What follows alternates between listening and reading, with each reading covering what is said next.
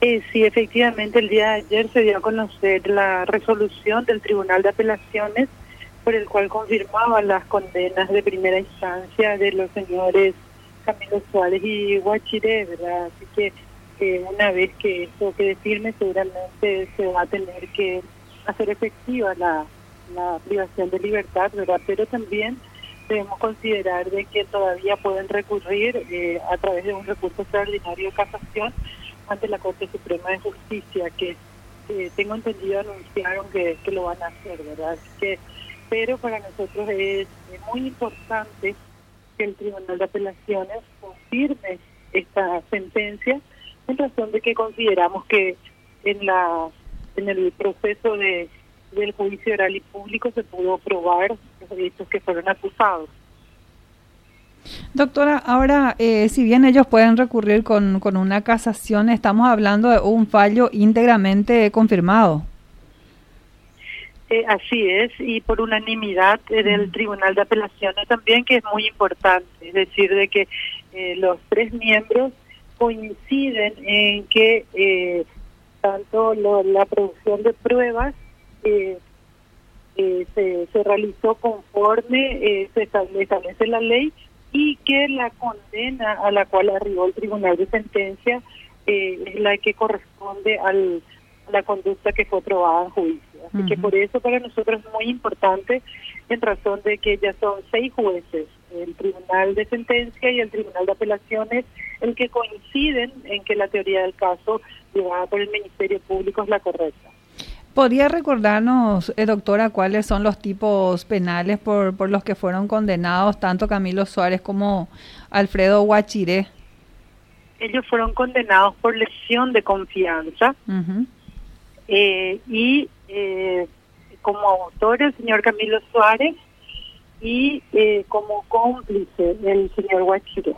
Era por la compra de productos de la Secretaría de Emergencia Nacional en una emergencia del año 2009 en el cual eh, se pudo probar en el juicio de que habían empresas que eh, eran indicadas para que sean las beneficiadas con la provisión y que también los precios de los productos eran eh, sobrefacturados. Y eso dicho por los testigos que formaban parte de los de, la como funcionarios administrativos en esa época de la Secretaría de Emergencia Nacional. ¿Nos recuerda el perjuicio patrimonial, doctora, en la ASEM? 1.200 millones más o menos era eh, el perjuicio patrimonial que, que se acusó. Eh, sin embargo, tenemos que ser también honestos en el sentido de que por eh, esta causa se conoce como los coquitos de oro. Sí. Pero el tribunal no tuvo por probado la compra justamente de los panificados, sino solamente, o sea, solo de los otros productos que eran de primera necesidad y que formaban parte de los kits eh, que ellos entregaban a las familias como ayuda alimentaria, digamos. Y eso es alrededor más o menos de, de 900 millones de guaraníes. Eso es lo que, lo que se pudo probar. Doctora, siempre se recurre en casación cuando un fallo es diferente al otro, ya sea primera o segunda instancia. Eh, por lo general eh, no, no, no tenemos una tercera instancia. ¿Por qué no se ejecuta la prisión preventiva en este caso? O perdón, la, la, la prisión, la prisión. Eh, claro, la prisión de cumplimiento de una condena ya sería claro, en este caso. Claro, eh, y en realidad el Tribunal de Apelaciones no, no estableció el tribunal de sentencia tampoco, mm. porque eh, ustedes verán que es criterio de, de, diferentes tribunales, porque hay en otros casos en los cuales cuando se dicta sentencia ya en un tribunal de sentencia, ellos disponen la inmediata privación de libertad. y, y, traigo a colación nomás el caso del ex contralor, una vez que se le condenó en primera instancia, él ya fue privado de su libertad. Sí, recuerdo. Eh, pero es criterio de los tribunales eh, con el sentido de que la sentencia no está firme. Eh, si bien es cierto también lo, lo que usted está mencionando es válido, sin embargo tiene que ser el tribunal el que establezca que se, se prive de libertad a las personas cuyas condenas han sido confirmadas. En este caso también, doctora, eh, ustedes van a buscar también acelerar que esto ya se ratifique también en la sala penal de la Corte Suprema de Justicia, teniendo en cuenta que eh, sigue en peligro de extinción el proceso. Sí, así es, mm. aunque el Tribunal de Sentencia estableció el, año 2024 como fecha de, del plazo de, extinción de la causa, ¿verdad?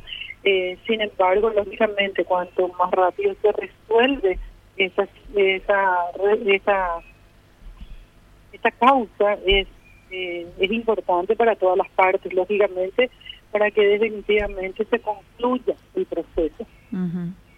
Con esta confirmación de la condena, ¿entiende usted, doctora, que la Cámara debió también ya aplicar eh, la prisión preventiva para los condenados?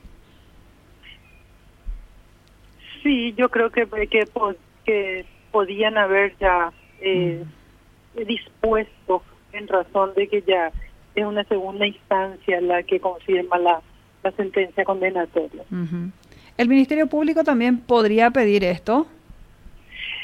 Eh, vamos a ver, estamos evaluando justamente eso, si es que ya solicitamos eh, a través de una aclaratoria, pero vamos a ver, no quiero adelantar eh, a fin de que también eh, podamos realizar lo que sea más objetivo para... Perfecto. no vamos a mentir si decimos entonces que analizan, doctora, presentar ya un pedido de aclaratoria teniendo en cuenta esta nueva situación, ¿verdad? Que es la confirmación de la condena para ambos acusados? Vamos a ver, o sea, estamos analizando eso. No, no le puedo confirmar todavía, pero sí estamos analizando porque tampoco todavía no fuimos notificados de esta resolución del Tribunal de Relaciones. Esto se dio a, conocer a través de la prensa el día de ayer, pero nosotros no estamos formalmente notificados, así que todavía no no, no tenemos ningún plazo que se, que se haya disparado como consecuencia de la notificación. Entonces, queremos tener también todos los fundamentos de la, de la resolución de segunda instancia de manera a poder tomar alguna decisión. Así es, estamos hablando de un perjuicio patrimonial de 1.200 millones de guaraníes que le costó muchísimo al Ministerio Público probar en audiencia oral, doctora, hoy confirmada. Eh, sin embargo, esta condena firme aún no se, no se ejecuta. Así es, así es. Ahora, perdón, Mabel, ah, con la doctora, a modo de, recordar nada más que la ratificación de lo que fue la sentencia para cada uno, doctora, por favor. Eh, sí, al señor Camilo Suárez se le ha condenado a cinco años de pena privativa de libertad y al señor Alfredo Guachire a tres años y seis meses de pena privativa de libertad. Bien, y bueno. Y eso fue lo que fue confirmado. Y ahora es cuestión de esperar entonces, doctora. Sí, nosotros vamos a obtener eh, la, la resolución de segunda instancia íntegramente para ver los fundamentos y a partir de ahí eh, qué decisión tomamos eh, con relación a la, a la resolución del Tribunal de Apelaciones.